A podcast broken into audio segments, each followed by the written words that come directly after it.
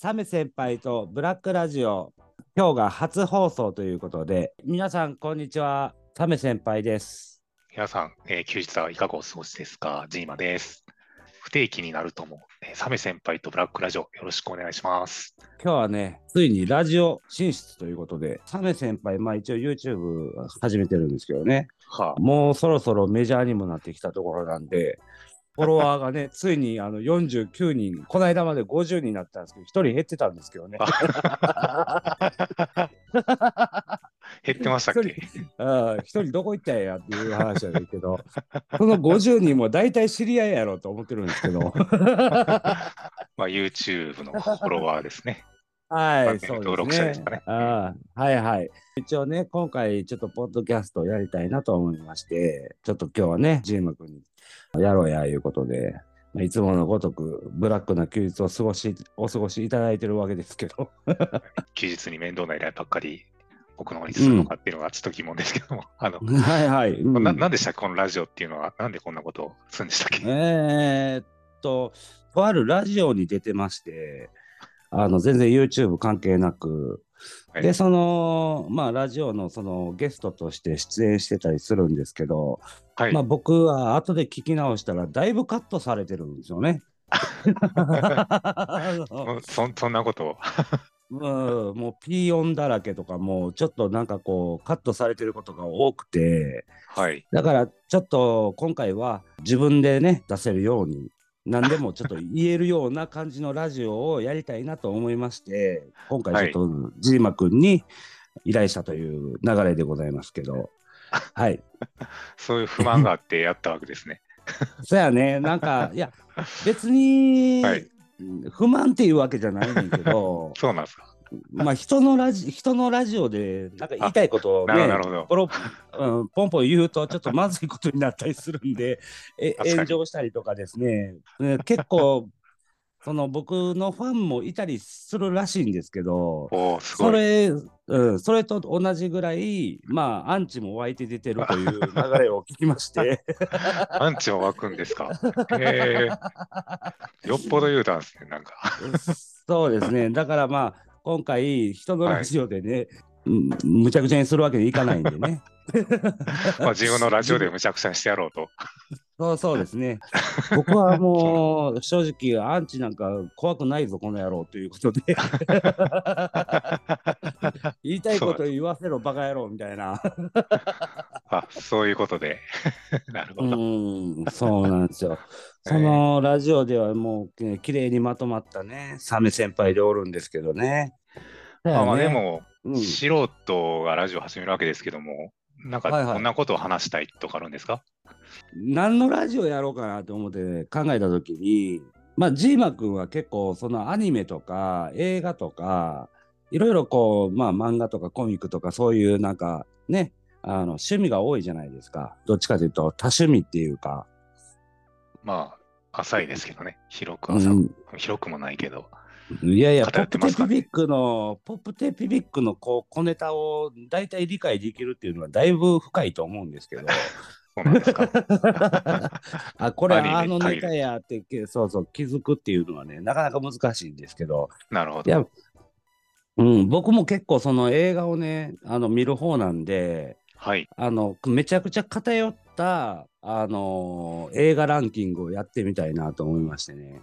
今回はホラーとかホラー映画とか今回はコメディ映画とか、まあ、来週は自分が好きなモビルスーツとかはい。はい。そういう、うん、なんかいろんなものをちょっとランキング形式で紹介していきたいなと思ってまして、なるほど。まあ、すうん、そういうちょっとラジオをね、していこうかなと思ってるんですよ。そうです。まあ、結構ランキングはね、あの、ネットとかランキング多うんいし、うん、まあはいはい買い物するときとか、まあ、映画見るときとかも結構ランキングは参考にしたりとかはしますけども。例えばさ、ネットフリックスとかさ、今、アマゾはンプライムとか、そういうので結構見る時代じゃないですか。はい、はい。もう言うたら、うんなんか、ツタヤって営業やっていけんのかなと思ってるんですけど、僕。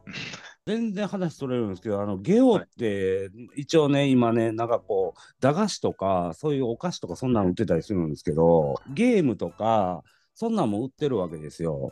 でもね、今ね、ゲゲームもね、ダウンロードする時代じゃないですか。うん。確かに。特に音楽なんかは今もうね CD なんか借りてなんか録音するとかそんなんないっすやんはっきり言うて、うんうん。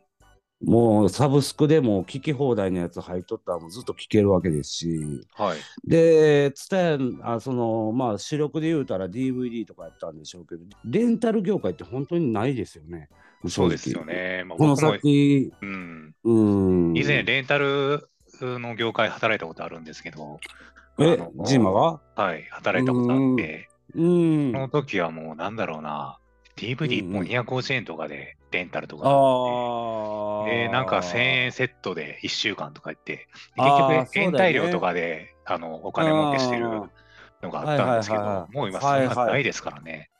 そうだよね。ううん。ん、あもうなんかまあ当時まあ僕が借りてたギリギリの時でやっぱ5本で1000円とかそんな時代やったもんな。そうなんですよね、5本1000円セールみたいなのがあって、うん一週間とかね。新作とか言ってね、いや、390円とうんか確か出したりとかしてましたね。懐かしい。そうそう。でそれがねあの結局、CD がまず借りられなくなったから DVD がそうなってじゃあはい。今度はこう、なんていうの？うゲームを売ろう言うてゲームうん。売り出したけど、買い取り業務始め出したけど今度またプレイステーション、うえープラスとかねあうんのストアとかそんなんでもうなんていうのサブスク始めてるじゃないですか。うんうん、始まってうんます。、あ任天堂もサブスクなってるんですけど、まあ、ええそっちでけ結局なんていうのダウンロードしてやるって感じになってきてるから、もう正直やることないなっていう話ですよね。なるほど。うん何を借り何を貸すねんっていう話がきますよね。うん、だからまあその辺ちょっと、うん、頑張ってほしいなと思ってるんですけど。話脱線しましたけど早速話ずれましたね。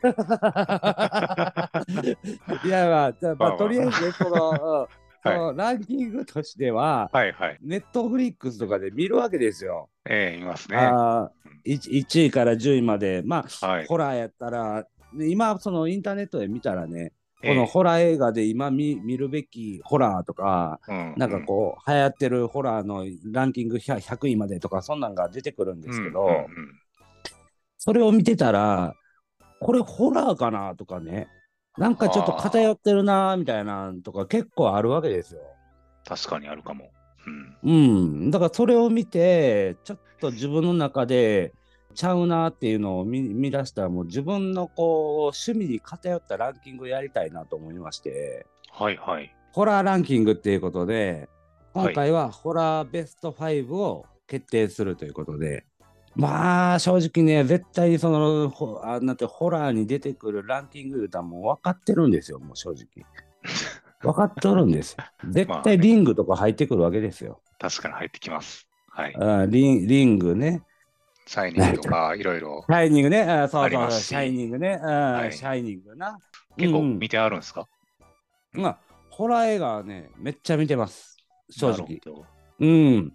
サイコサスペンスとか、まあいろいろね、ジャンルで言うといろいろありますけど、はいはい。ホラーと言っても、こう、一概にね、どの辺がホラーなのかなっていうのをね、考えたときにね、結構難しいんですよ。シャイニングとかも、はいはい。うん確かに怖いは怖いけど、うん。血まみれでバーンって出てきたっていう描写とか結構有名有名なシーンあるんですけど、はいはい。な何かその化け物が出てくるわけじゃないじゃないですか。確かに。うん。あの、双子の女の子がおったとか、なんかそれぐらいの感じで、別にその化け物出てくるわけじゃないんで、なんか追い詰められてる感じはそこまでは、まあ最後のシャイニングとかだったら追い詰められますけど、あれは人ですしね、どちらかといえば。そうそうそうそうそうそうそう、だからその辺考えたら、うん。その心理的なそのサスペンスとか、そのサイコホラーっていうんですかね、まあ、その辺はね、今回ちょっと紹介せんと、それはあのホラーに入れないで、まあ。今回単純にあの化け物出てくる系みたいな、はい。そうって有名な映画あるじゃないですか。ええ、はい。あうん、あれもワンの時はね閉じ込められて精神的に追い詰められる描写とかがすごくというかこうドキドキさせられるっていうか、んんんどうなんねやろうっていうのはあったんですけど結局あれ、ホラーかって言われたらちょっと微妙じゃないですか。確かに。2、3、4とかなっていたらもう、もうわけわからないなって言ってるんでね、あれもね。正正直。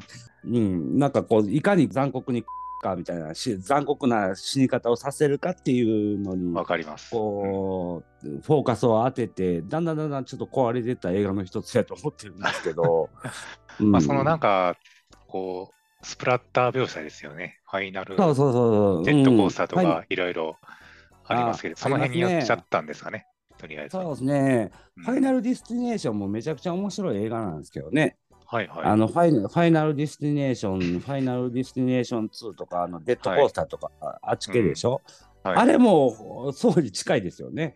あのいかに残酷な死に方させるかっていう感じになってくるんで、うんうんうん、後半になってくると、その辺ちょっと悪、ね、悪さ後半悪乗りしてますからね、完全にあれはね。命が軽いっていうね。そうそうそう。最後の、なんか最後の方とかで言うと、もうシャークネードみたいになってくるからそ。その辺はちょっとホラーじゃないんちゃうかな、みたいな。えー、もうこのね、最初の、えー、ランキングということで、ホラー映画、化け物編みたいな感じでやりたいと思います。ランキング5位を紹介したいと思います。はい。まあ、皆さんご存知、えー、ジオンですね。ジオン。なるほど。はい。はい、この、まあ、ここでジオンかよっていう風な感じになりますけど、正直。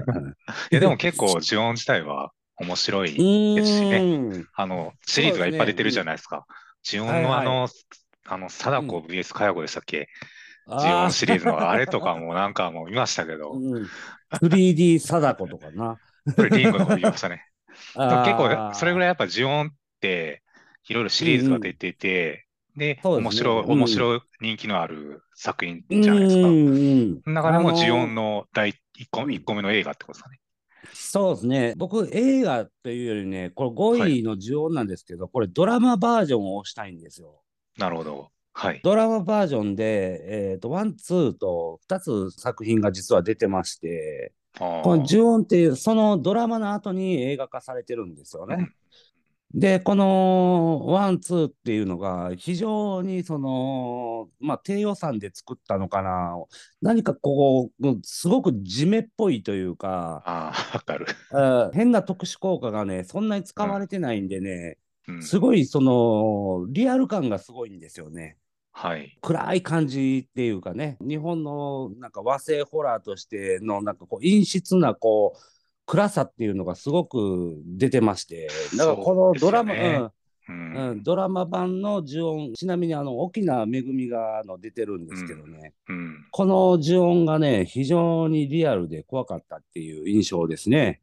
リアルですか、はいこれね、呪音のドラマバージョンってアメプラとかで見れるんかな？見れないかもしれないですけど、ね、はい、どうなんでしょうね？ちなみに僕が見たのは、あの先ほど言ってたあの、ツタヤの DVD で借りたんですけど、あその時代ですよね。ドラマ、ドラマ、DVD 出るからやっぱ人気なんですよね。そうん、そうですね。呪音の中で、まあ、これね、あの、特にやっぱり呪音ですごいなと思うのは、やっぱあの、効効果音なんですよ。あ化け物が出てくる時の効果音の音が非常に怖いっていうね。うん、ここここここみたいななんか変な音する、ね、コーみたいな音するんですけど、うん、あの音が非常に怖いっていうね。あの、うん、シリーズを通してあの音は確かにトラウマですよね。そうそうそうそうそうそう。あの音出たら、近くにおるな、みたいな感じがするんですよ。ちなみに僕、その当時、サラウンドシステムっていうのを買いまして、あの家に、えー、そう、サラウンドシステム、今のサラウンドシステムって前にバー置くだけじゃないですか。えー、当時はあの四方に置くんですよ。後ろにもね、うん、置いてたんですよね。うん、で、その後ろに、後ろから音が出るっていうので、後ろからその音が聞こえるわけですよ。こう、こう、みたいな。あれがね、非常に怖いっていうね。うん、そうなんですよ。その当時ではもう非常に怖い映画でした。この呪音はね、えー、ちなみにそのまあ皆さんあのストーリーはよくご存知だと思うんですけど、はい、家でね、まあ、結局その、うん、主人がむちゃくちゃ美しい妻の浮気を疑ってうん実は自分の子じゃないんちゃうかっていうことで、頭が土地狂って してまうんですよね。ああ、うん。なるほどうんうん、で、それをバラバラにして、あの、ゴミ袋に入れて捨てるシーンがあるんですけど、はいはい。そそのシーンがね、ドラマバージョンでめちゃくちゃ鮮明に描かれとるんですよ。おー見てみたい。これ、それがね、めちゃくちゃトラウマ級の怖さっていうね、ジオンはね、正直その、貞尾くんでしたっけ？あれ、な何をくんでしたっけ？あのあの、他のクソガキは何でしたっけね？うん。なんかあの男の子がね、怖いっていうイメージなんですけどね、それ以上に人間が怖いっていうね、あ意ドラ味でマからも、特に結構人間の描写はすごかったんですね。ああ、そうですね、うん。映画版になるとね、どっちかというと、うんほんまに心霊現象的な怖さみたいな感じになるんですけど、そうでしたよね。なんかう結局、ん、こうシーンが分かれていって、シーンでうんで終わりっていうのがずっと続きましたもんね。そうそうそうそう。でも、そのドラマバージョンでは、うんどっちかというと、その人間が一番怖いっていうね、その人なんでそういうものが生まれてしまったかっていうことの描写が非常に描かれとるので、うん。この呪音に関しては、ドラマバージョンから見てもらうのがおすすめやと思うんですけど、ちなみに、グラッジかなんか、海外版もね、まあ出とるんですけど、リメイクされて、それは非常に見なくていいかなと思ってるんですけど、う ん大体なんかリメイク版っていうか、海外の方うんでリメイクされたやつはいはいってどうかなっていうのありますよね、本当に。ありますね。結構やっぱりジャパニーズホラーってすごく世界で評価されとるんで、うん、まあ結構リメイクされてる作品は多いんですけど、なんかやっぱり海外、なんか海外で作ると、やっぱりちょっとリアル感が失われるんでしょうね。あ、それは確かあるかもしれないですね。やっぱ結構呪音がリアルで怖いっていうのは本当に普通の家じゃないですか。うん。も一般そうなんですよ家庭でありそうな家で、なんではいはいこういうことが起きるのかっていうのがあって、で、ちゃんと生活感が描かれてるんで、余計怖いんですよね、あれ。そうなんですよね。だからこれ、一応5位が、まあ、ジオンということで、まあこれはもうね、メジャーどころがポーンと出てきましたけど、えーつまあ、まあ、ここは外せないだろうということで、一応、呪音ということで、お願いします。続いて4位。皆さん大好きな、えーゾンビ映画、ドーン・オブ・ザ・デッドですね。なるほど。ドームザ・デッド。はい。はい。これ、ドーン・オブ・ザ・デッドは、ちえーこれも、えーリメイクされております。はい。で、ロメロジョー。ジ、はい、ジえョージエロ原作がねうんジョージ・エロメロね、うん、あはい。のの作品なんですけど、えまあ、ドーン・オブ・ザ・デッドはね、もともとその、まあ、ゾンビの金字塔、もう、んなんて言うんでしょう。うんスーパーマーケットにね、スーパーマーケットに閉じこもって、こう、籠城するとか、そういうシーンがね、いろいろ書かれとるんですけど、ーはい。あの映画にも、これ、デッドライジングっていうゲームがあるんですよ。はい。はい。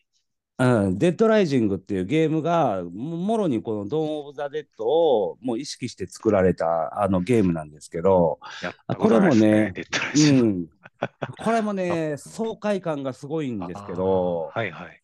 うん、やっぱりね人間こうゾンビとかに囲まれたらどこに逃げるかとかねどういうふうに生活していくかとかねそういうなんかちょっと想像したりするのって結構皆さんあるんじゃないでしょうかね。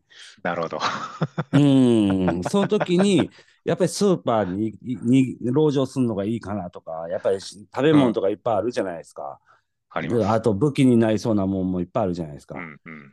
あそういうところにこう閉じこもってこう外部から侵入をこう防ぐみたいなねそういううんあれがねすごく楽しそうな楽しそうななんかシチュエーションやなっていううん。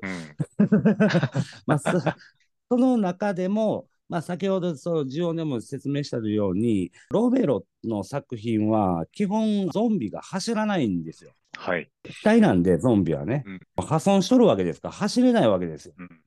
もう言うたら腐っとるわけですから腐った死体が走れるわけないやないかっていうことでね もともとそのロメロの作品はあの走るゾンビっていうのはないわけですよ。うん。うん、でそのこんな呪い動きやのになんでその捕まるかなっていうねそのちょっとしたココメディみたいな捕まり方するわけですよ。うん、なんでっていう、こんなんバット殴ったら。多いからでしょ。えいや、まあそうなんですけどね、まあ言うたら、なめくじぐらいの遅さでは近寄ってくるわけですよ。こんなに捕まりますかっていう話なんですけどね。なるほど。うんで、もろいんですよ、基本ゾンビが。うん、バットでバチコーンで顔面殴ったらもう砕けちぐるぐらいゆるゆるなわけですよ。うん、なるほど。うん、でもそのなんかこうそういう生き物一応生き物に対してももともとだから人間やったっていうね、うん、その人間が人間をこうやってまうっていうその人間性を追求したというかね、あそそっちの系のあれか心理描写がすごいですね。あそうですね。もともとロメロの作品はそういうふうな世界において人間がどういうふうな行動をするかっていうのにフォーカスを当てた作品が多いので、基本はその、なんていうの、まあ、悲しみというかね、そういうのを結構描くあの作品が多いんですけど、なるほどドーム・オブ・ドームザ・デッドもゾンビが怖いんじゃなくて、結局人間が怖いんですよ。ああ、なんか結構、ウォーキング・ザ・レッドみたいな感じに、ね。結局最後は人間と戦うみたいな。あ、でもバイオハザードもそうですよね。ああ、そうですね。あの、バイオハザードは、あの、ゾンビ作った原因がおるんでね、それ。そうそうそうそう。だから、ドーン・オブ・ザ・デッドは、まあそういうところにフォーカスされたやつなんだけど、やっぱり金字塔と言われるだけあって、昔からもうクオリティの高い作品やと思うんですけど、ちなみにね、ロメロの作品でね、はい、あの、ドーン・オブ・ザ・デッドだけ見といたらいいんちゃうかなと思いますね。あのラン、ランド・オブ・ザ・デッドとかありますけど。ランド・オブ・ザ・デッドは見なくていいですね、正直。うん、あれも見ましたけど、はい、あの正直、駄作って言っていいんちゃうかなと思いましたね。なるほど。何々、はい、オブ・ザ・デッドっていうのがいっぱいありますね。うん。リビング・オブ・ザ・デッドとかね。うん、ちなみにね、ドーン・オブ・ザ・デッドは、邦題とか、なんかいろんな、なんか題名がちょっと違ってたりするんで、あの、ディレクターズカット版とかでも出てたりとか、で、名前が変わってたりするんで、あれこれ同じやつやんけっていうのがたまにあるんですけど。ゾンビ、ゾンビかな？基本的に。そうですね。あゾンビですね。うん。だからあ、ゾンビって書いてるのに、ドン・オブ・ザ・デッドやったりとかしますからね。まあ、そうですよね。放題がね、おかしいとはいはい。ただ、この、えー、リメイク版の、えー、ドン・オブ・ザ・デッド。はい。うん、これはね、確か2000年ぐらいにリメイクされたんかな。新しく映像も綺麗になって出たんですけど、はい、このゾンビはなぜか走ります。ね、なんかあの、うん、走るゾンビって期限がだいぶ昔らしいんですけど、うんまあ、個人的にはその28日後とか、ぐらいで、ちょっと走るゾンビは注目したんですけど、はいはい、はい、あれ、と結構反則ですよね、走られたら。あそうですね。だから疾走感があるあのゾンビ映画っていうことで話題になりましたよね。28日後とか28、えー、28日後、28週後とかね、うん、あの、うん、2つ出てましたけど、どっちも、あれもね、あのー、好きですね。あの、嫌いじゃない映画ですけど。うん、そう見えましたね、あれも。そうですね。ただ、その僕の中ではゾンビは基本脆いもの、えー、呪いものっていう、うん、その弱いものっていうイメージがやっぱあるので、そんなに強くないっていうね。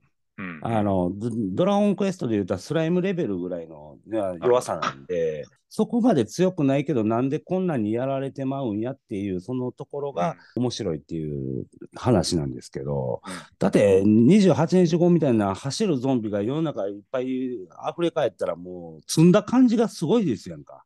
そうなんですよ。罪ですよ、こんなん。でしょ、うん、ドアも開けてくるとかなって言ったらね、もうこれ、どうしようもないですやん。でも、ロメロのゾンビは賢くないんで、ドアも開けれないわけですよ。ノブを回すことすらもできないわけですよ。なるほどだだから、その、ああ言うて、こうドアをバンバン叩きはしよるけど、中は入ってこないわけですよ。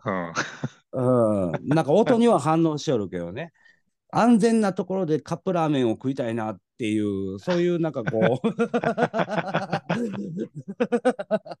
わかります？この、うんそ。そういうふうにワクワクさせる映画っとしてみたいんで、僕は。なるほど。うんゾンビは走らんでいいですわ。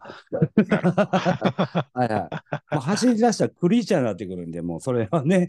まあ、ということで、4位、ドン・オブ・ザ・デッドということで。3位ですね。3位は、えー最近ちょっと見た映画で、えー、残影。はい。はい。これは、えっ、と、松たか子が出てる、あれかな？えっ、と、え誰やったかな？ではないです。誰、誰やったかな？竹内竹内優子です。ああ、そうやな、竹内優子さんや。あの、ま、ま、松たか子と竹内優子が俺ごっちゃになるのよ、たまに。あの、たはいはいはい松坂子はまあうん来るとかですよね。うん。そうですね。あの、竹内優子さんが出てたんですけど、これね、えーこの残影、あの、見ました。めちゃくちゃ面白い映画でしたね、これも。そうですね。残影は、あの、まあまあ結構、うん。もともと小説ですけど、はいはい。面白かったですね。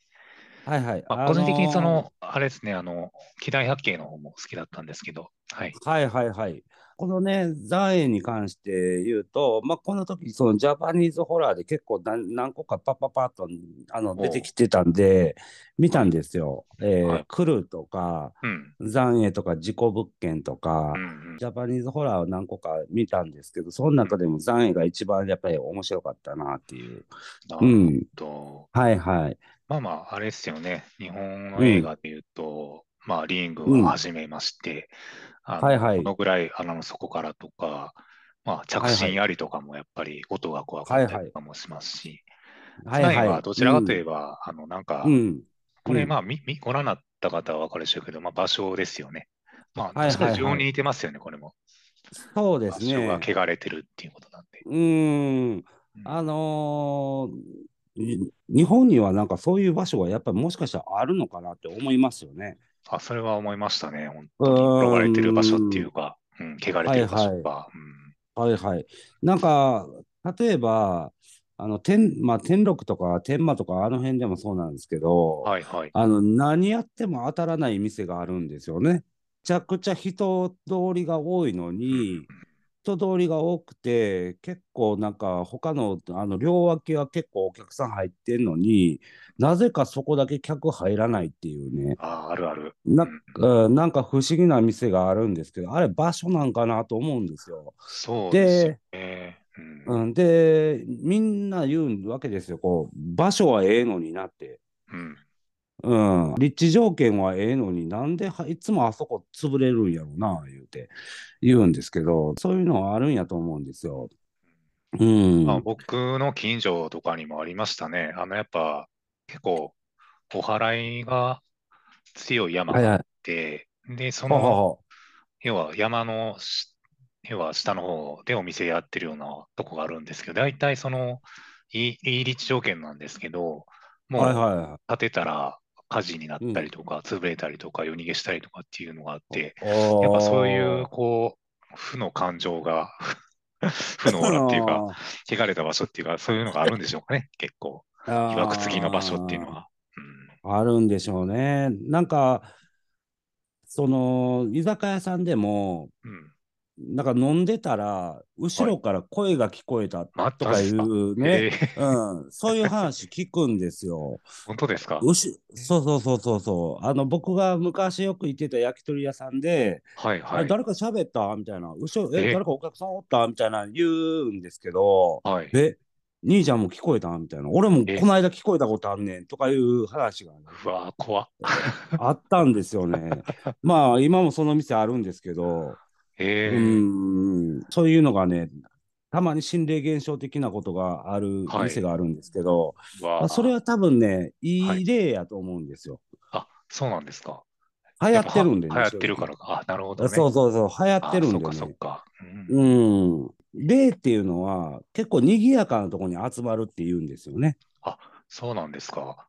へうーん。で、だからカラオケ屋とか、ああいううるさいところあるじゃないですか、カラオケボックスとか。はいはい。ああいああいうところに結構おったりするっていう話を聞いたことあって、賑やかなところになんか集まるみたいなことを聞いたんで、あそういう、だからパーティーピーポーみたいなこう霊がおるんやろうなと思ったんですけど。パーティーピーポー、ウェイな感じの霊が。うん、そう。だから、うん、カラオケ歌ってたら一緒になんかこう、デュエットしてきたりとか、そういうね。ああれ、なんか今違う。うん。あのそういうことか、うん、集合写真とかよく、まあ、心霊写真ってあるじゃないですか。はいはいはい、はい、ああいう楽しいところに時々映ってしまうっていうのはそういうことがあるんですかね、もしかして。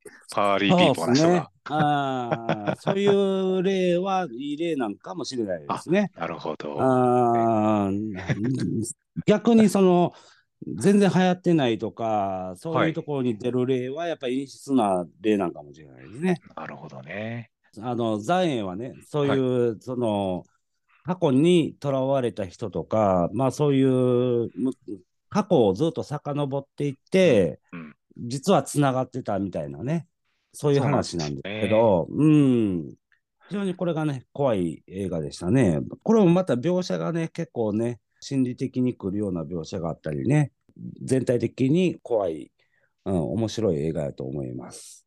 はい。まあ、久しぶりにちょっとジャパニーズホラーでヒットしたかなっていう感じがするんですけど、来るとか、その辺はね、あの、一回見たら面白いと思うんだけど、来るなんかもう完全にこう、なんていう能力バトル系、なんかホラーみたいになってくるから。ななんであれ途中さ最後の、まあ、途中からあんなことになってしまったのかっていうのはありますよね。まあ面白いですけど、我々で。あうん、多分監督は途中で呪われたんでしょうね。来るはね、なんか最初は結構、最初のつかみ良かったんやけどね。そうですね。あの、キャスティング、かっこよかったですね、岡田君とかも、ね、うん。ただ、その、後半になってくると、だんだんだんだん陰陽師みたいなのが出てきたりね。うん、なんか最後らへんだったらもうクジャクを見てんのかなと思って。もう、なんかそういうふうなこう映画の終わり方になっていったんで、まあ、時間を返せってなりましたけどね、最終的には。あ れはやっぱお金かかってる映画やったなと思いますけどね、本当に邦画で。ああ、まあ映画館に見に行ってたら僕はもうね、あの、怒ってると思います。怒ってますか？うん。なんだこれはと。うん。あはいはい。はい。次、2位。2位。2位は、キャビンです。キャビン。はい。はい。まあ、ちょっと、えー、そうですね。キャビン。はい、うん、うん。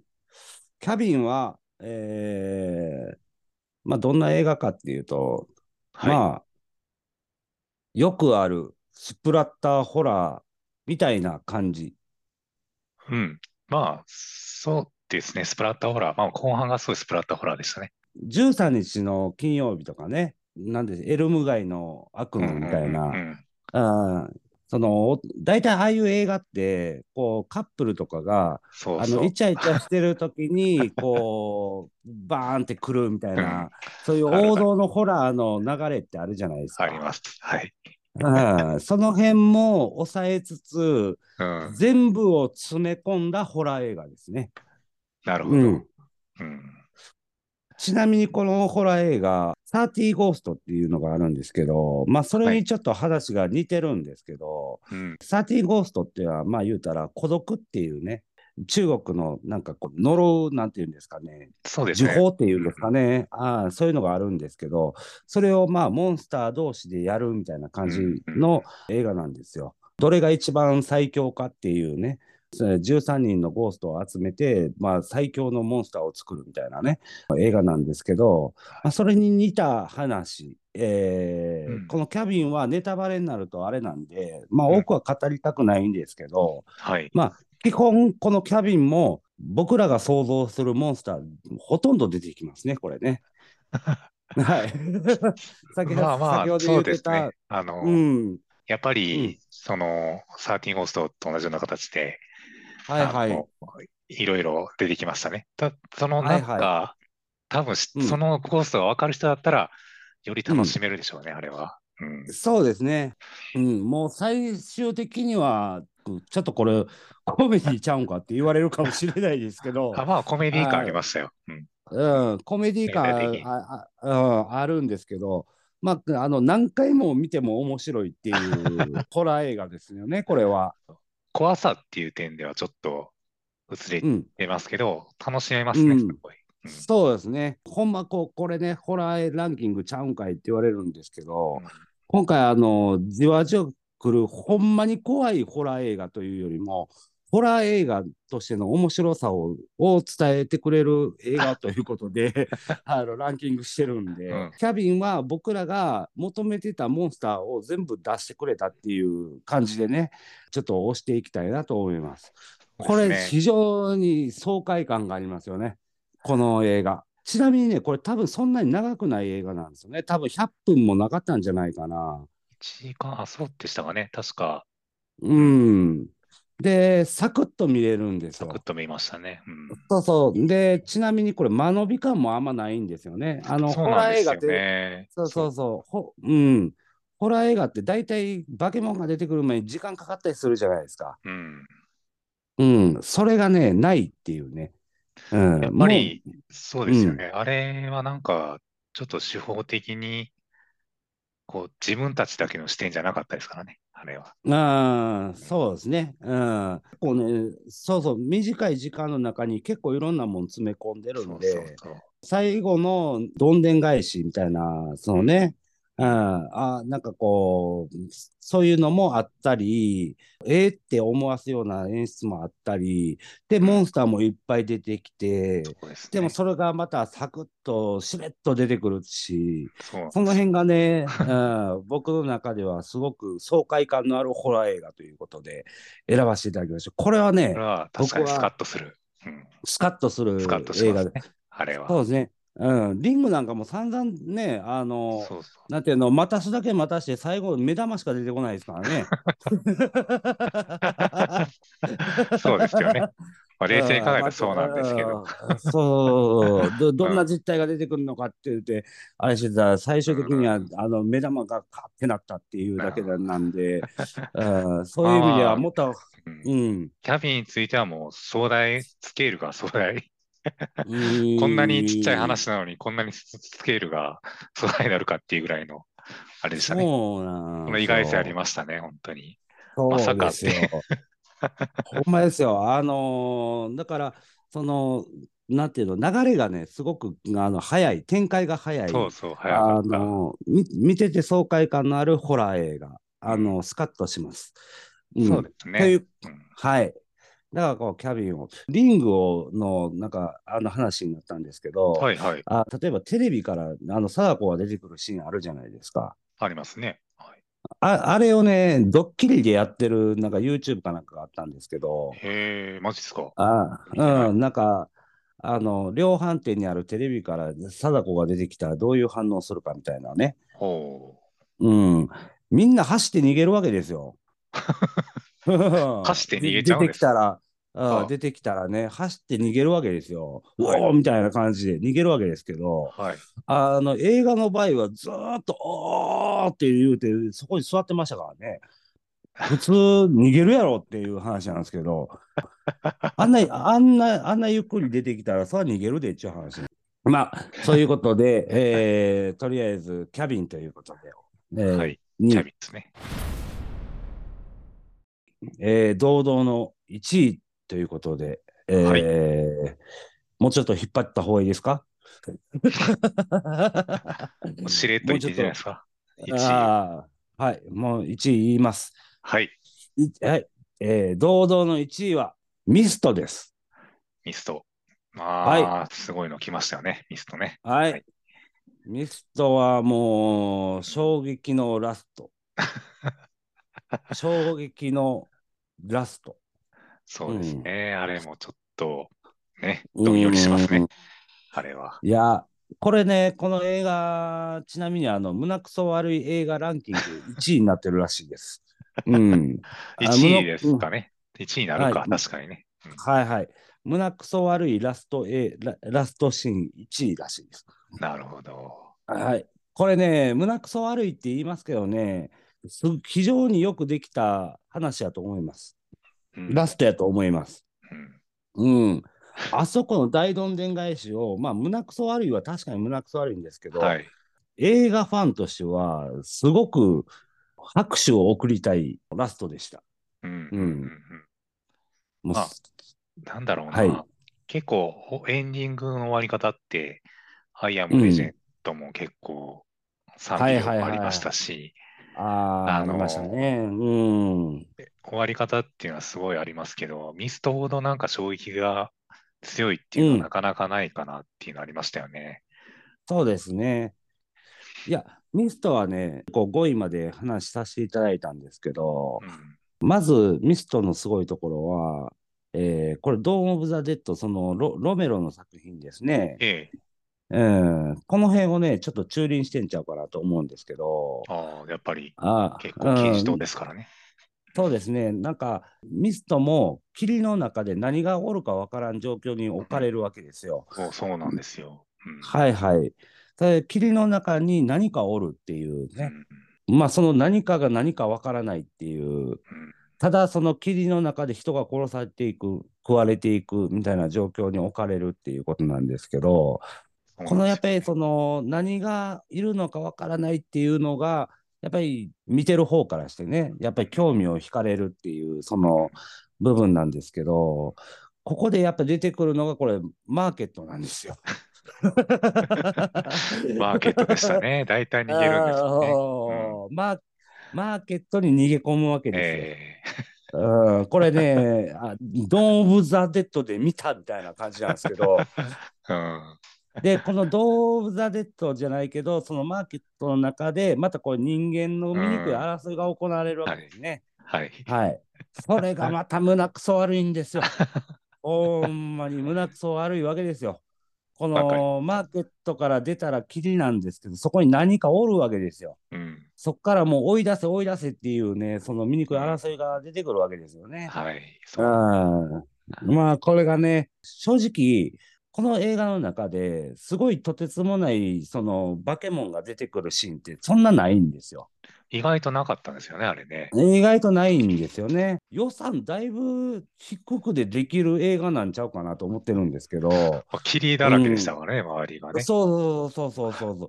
出てくるシーンって言ったらもうスーパーマーケットのシーンがほとんどなんでね。うん、スーパーマーケットのシーンがほとんどなんで、すごい、もしかしたら低予算でやってるんちゃうかなと思うんですけど、でっかいクリーチャーが出てくるとか、そういうわけでもなく、はい、出て出てくる言うたら変なゴキブリみたいなね、クリーチャーとかね、ちっちゃいなんか変な飛んできた虫とか、そんな感じなんですけど、すごくね、面白かったですね、これはね。はい。うん、まあでもあのやるせなさはないですよね、本当に。そうですね。ラストの、ああっていうちょっと。あ あ、やっちまった。じゃあ、まあ、これはね、うん、そうですね。あそこであれを取らなければっていうね。あれを手にしなければっていう、そその、うん、あれね、伏線なんですよね。うん、うん、だから、あの主人公が、この性格のせいで、ああいう結末を迎えてしまったわけですよ。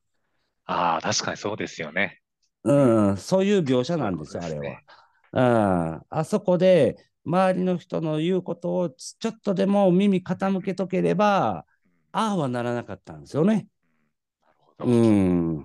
あ結構学びがある、ありますね。そうなんですよ。うん、だからかちょっと考えさせられる映画ではありましたけど、うん。深いですね。1回見たときはね、すごいあの胸くそ悪いラストやなってなって、そうそうそうそうなんですよ。2回、そう2回、3回見てるたんびにね、ああ、この時にこれを取らなければって、その選択をね、させられる部分がね、何箇所かあったんですよ。そそれをね、ことごとくやっぱり主人公のその正義感の強さもあるし、うん、そのなんかそまあ、それのせいで結局最終ラストそうなってしまったっていう話なんですけど、うん、うん、そういう意味でもいろんな意味でも救いような映画やったんでね それが面白かったということですね。はい。そういう映画の見方も楽しいですね。一回だけじゃなくて何回も見ていくっていうね、そうですね。いいですね。はい、うん。ホラー映画のこのね、ラジオ始める前に、そのラジオのその冒頭でも言ってたけど、そのホラー映画を見る際にどういうふうに楽しむかっていうことなんですけど、うん、僕はね、この世界観に入った時に、どういうふうにして生き延びるかなとか考えたりして見るのが結構好きなんですよ。結構自分の立場になって見ちゃうから。そうそうそうそうそうそうそう。なるほど。うん、それもいいですね。うん、そういうふうになると、また面白いんですよね。うん、見方変わってくるんで。確かに。うん。うん自分だったらどうするかとかか。なるほど。そういうので見るのもありだな。面白いですね。そうなんですよ。例えば、朝起きて、テレビつけたら、緊急速報が急になってて、うんうん、外には出ないでくださいと。はい、なんか、死なる病気が蔓延してて、はい、人がなんかパニックになってますと。うん、うん、いきなりなんかあの噛みつかれた人は、病院に行かず、はい、とりあえず外から出ないようにしてくださいみたいなね、はい、放送が流れてたとしましょうよ。はいはい、そしたら、どういうふうに自分は生活するかとかね。うん、そういうそのことを考えるのが結構楽しいっていう。うん、そういう楽しみ方もありですね。そうですね。サバイバルというか、うん、うん、だからそのために僕はあの非常非常食とかを一応ね、買いだめしてたりするわけなんですけど。わかります、うん、はいはい。ただ、うん、ただそこでこの走るゾンビはかなわんのですよ、やっぱり。あら、反則、反則ですからね、走るゾンビは。壁よじ登ってくるとか、そういうのはちょっと勘弁してほしいわけ勘弁してほしいですね。そうそうそうそうそうそう。ドアは蹴破られん程度の怖さであってほしいっていう、ね、うん、それはある。うん、そうなんですよ。うん。とりあえず、もうその場合はどうしようかな、みたいな感じでね。はいはい。はい。まあ、そんな感じで、ベスト5を、うん、しましたね。えー、ジーマの、えー、おすすめ推しの映画、ちょっと何本かね、ちょっと紹介してもらいましょうか。おすすめ、そうですね。でも、はいはい、なんだろうね、最近見たので言うと、はい。えっと、ま、ママあったかな、えー、ママはい。あの、音量、音量系の、その、映画なんですけど、はいはい、あれがね、ちょっと結構、洋画なんですけど、はいはい、日本を、日本をリスペクトしてる感じが、あの、狼少女とかあるじゃないですか。はいはいはいはい。あの、要は、誰かに育てられててっていうのがあるんですけど、要はそれが、要は、何かに育てられた幼い娘2人がいるっていう。ああ、なるほどなるほど。その幼い娘2人を人って、はいはい、要は、その子たちを観察していくって話なんですけど。お面白そうですね。そうなんですよ。はいはいはい、あのもう、この家の中で、要は観察していくんですけど、うん、まあまあ、いろんな現象が起きるわけですよ。それがね、割となんか日本映画っぽくて、じとっとした表現。ああ、なるほど。割と光の使い方がね、結構うまくて、はいはいはい。日本でいうた、黄昏時ってあるじゃないですか。はいはいはい、ありますね。で、黄昏時っていうのは要は、うん、あの、日の影になって、こう、相手の顔が見えない。はいはいはいはい。はいはい、だ誰そ彼みたいなのが黄昏とかはいはいはいはいはい。そんな干渉があって、光の使い方があって、であの、うん、要は、誰やろうっていう、そういう怖さがあったりとか、ああ、なるほどね。謎解き要素もあるんですよね。ね、はいはいはい、これ結構賛否両論あって最後の終わり方がね、考えさせられる映画でした、これは。あの要は結局、そう、ママっていう、このタイタイトルの通り、この幼い2人っていうのはママにすごい懐いてるんですよ。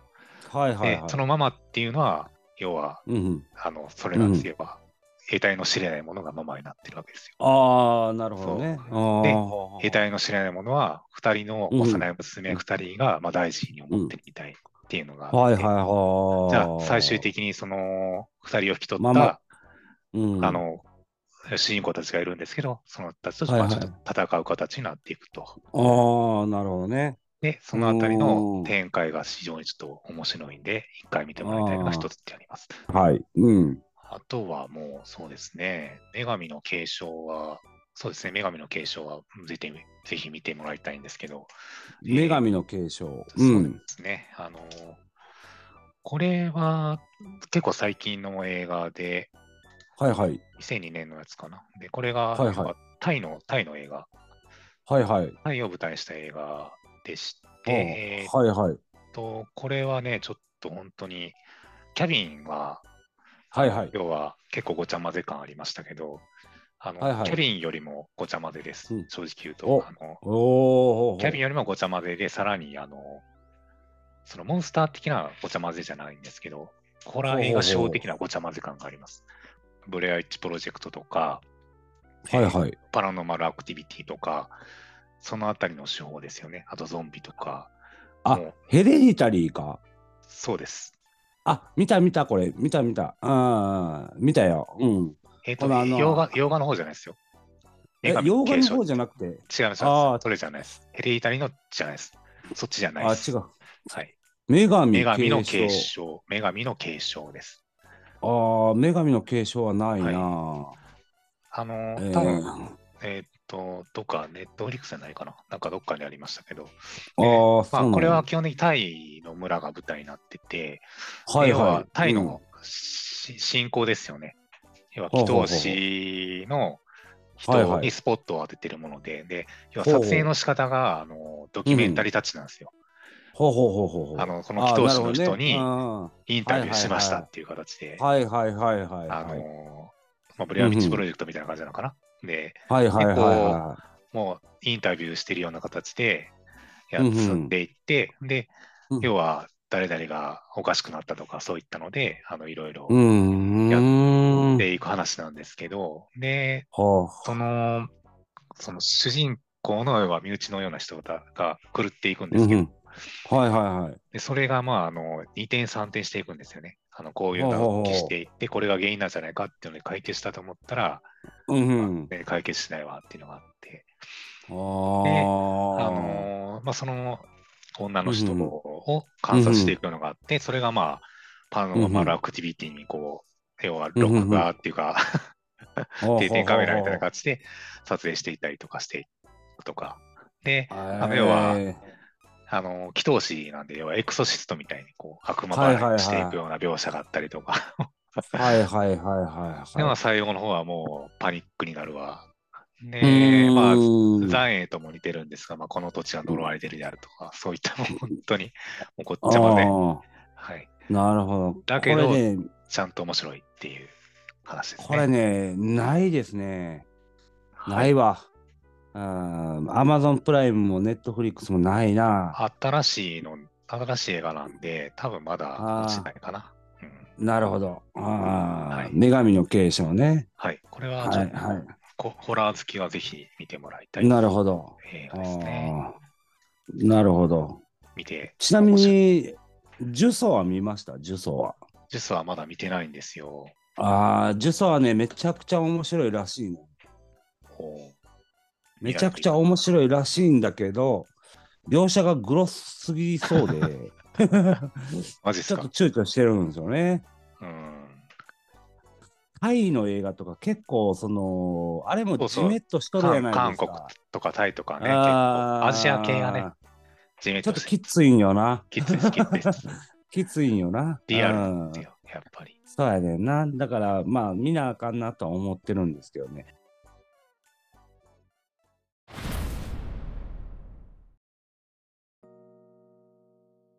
僕の好きなホラー映画っていうので、まあ、今回ちょっとランキングさせてもらったんですけど、はいほんまね、映画で言うと、もう面白い映画、ホラー映画で紹介した映画、本当にいっぱいあるんですよ。インシディアスシリーズとか、エスターとか、ザ・ボーイとか、えーなんな J なんとか J の解剖とかね。うんあれも結構面白かったね。そうそうそうそう。あれも面白かったし、いろいろあったんですけど、まあ今回はちょっと過去に見た映画の中で一番ちょっとパッと頭に思い浮かんで、もう一回見ようかなって思った映画がこれやったんで、うん今回これをね、紹介させてもらったわけなんですけど、はい。どどうでしょう、うんいやいや、まあ、なかなか意外性があって楽しかったですね。まですか？あの、うん大土定番のやつは全部外していくっていう。そうやな。そうなんですよあねの。結構土定番が多いですからね、ハロウィンとか、うんエクソシストとか、オーメンとか、うん。エルム街の悪夢もそうですし、はいはいはいはい。オーメンとかも全部見ましたけどね。昔からあるなんていうのホラーの金字塔って言われるのはやっぱりそれなりのものがあって今そのなんていうのその当時作ったホラーから演出をやっぱりこう受け継いでできてる映画が多いんで。そうですよね。うんうんうんその辺で考えるとねチャイルドプレイとかも全然僕好きなんですけどね。ああチャイルドプレイも懐かしいですね。あれもはいはい。あれはやっぱ結構トラウマっちゃトラウマだったかな、うん、そうですね。うん。次回はえー、そうですね、えー、コメディの回をね、やりたいかなと思ってるんですけど、コメディ映画もめちゃくちゃ見てるんで、あのコメディ映画もおすすめしたい映画がいっぱいありますね。はあ、そんな感じで。はい、まあ、いろいろやっていこうかなということで、はい。そうですね。まあ、適当にこう、ゆるゆると、いろいろランキングしていこうかなと思います。はい。はい。ありがとうございます。えー、はい。と、まあ、YouTube の方がね、回ってるので、ぜひそちらの方もご覧いただけたらと思います。うん、すね、あの YouTube もね、ゆるゆるとやってる感じでね、おっさん連中がなんかやっとるわっていうくらいのもんで。また次回ということで、うん、よろしくお願いします。よろしくお願いします。